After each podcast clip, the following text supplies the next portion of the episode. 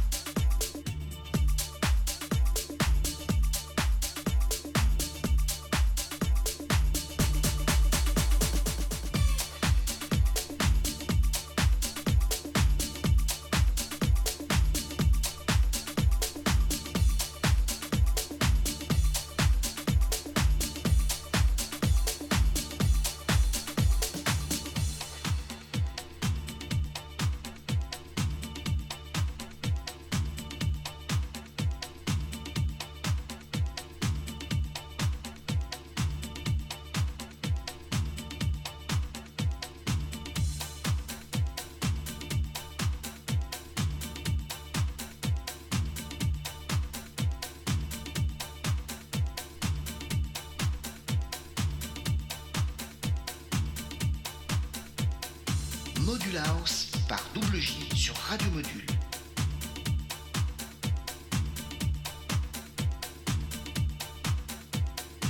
Module House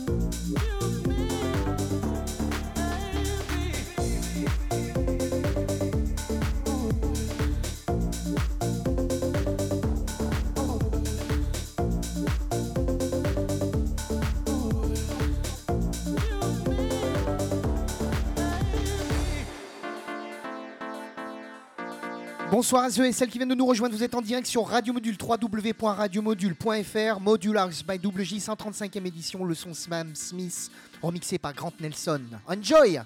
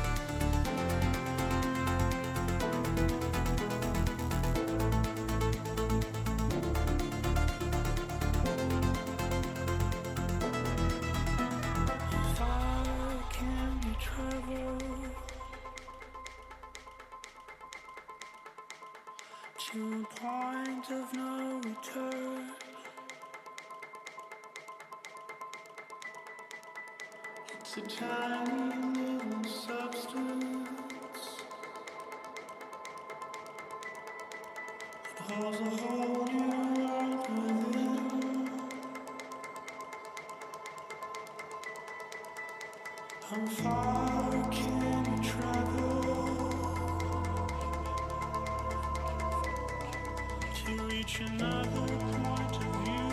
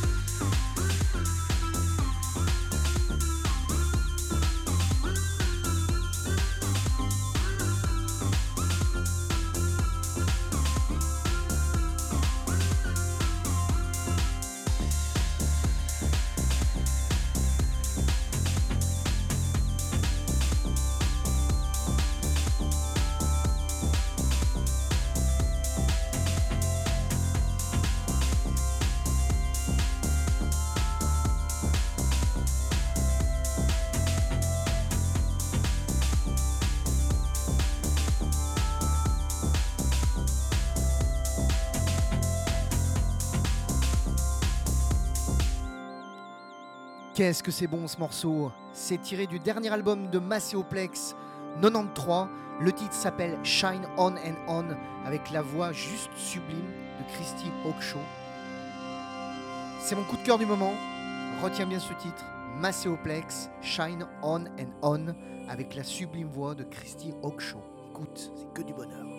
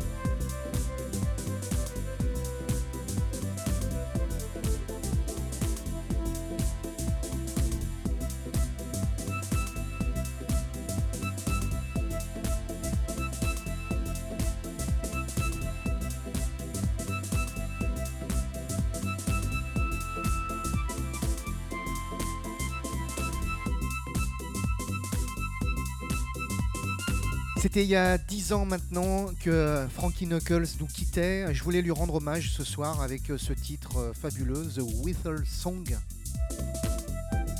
The Godfather of House Music, celui qui a inspiré des milliers et des milliers, voire des millions de disques jockeys à travers le monde. Le natif de Chicago a euh, un nom, enfin a une avenue à son nom, pardon.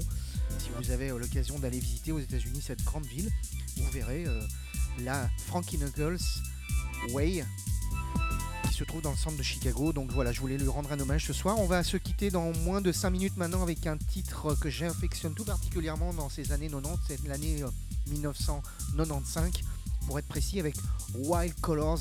Le titre s'appelle Dreams et c'est signé sur le label légendaire de Paul Oakenfold, Perfecto Records, c'est le Perfecto Club Mix. On va se quitter là-dessus. Je vous souhaite à tous et à toutes une très belle soirée, un très bon samedi soir, un très bon week-end et euh, bien évidemment nous on se retrouve la semaine prochaine 22h, 23h, vous connaissez par cœur le rendez-vous Module House by WJ 136e édition. On se quitte là-dessus, Wild Colors avec Dreams.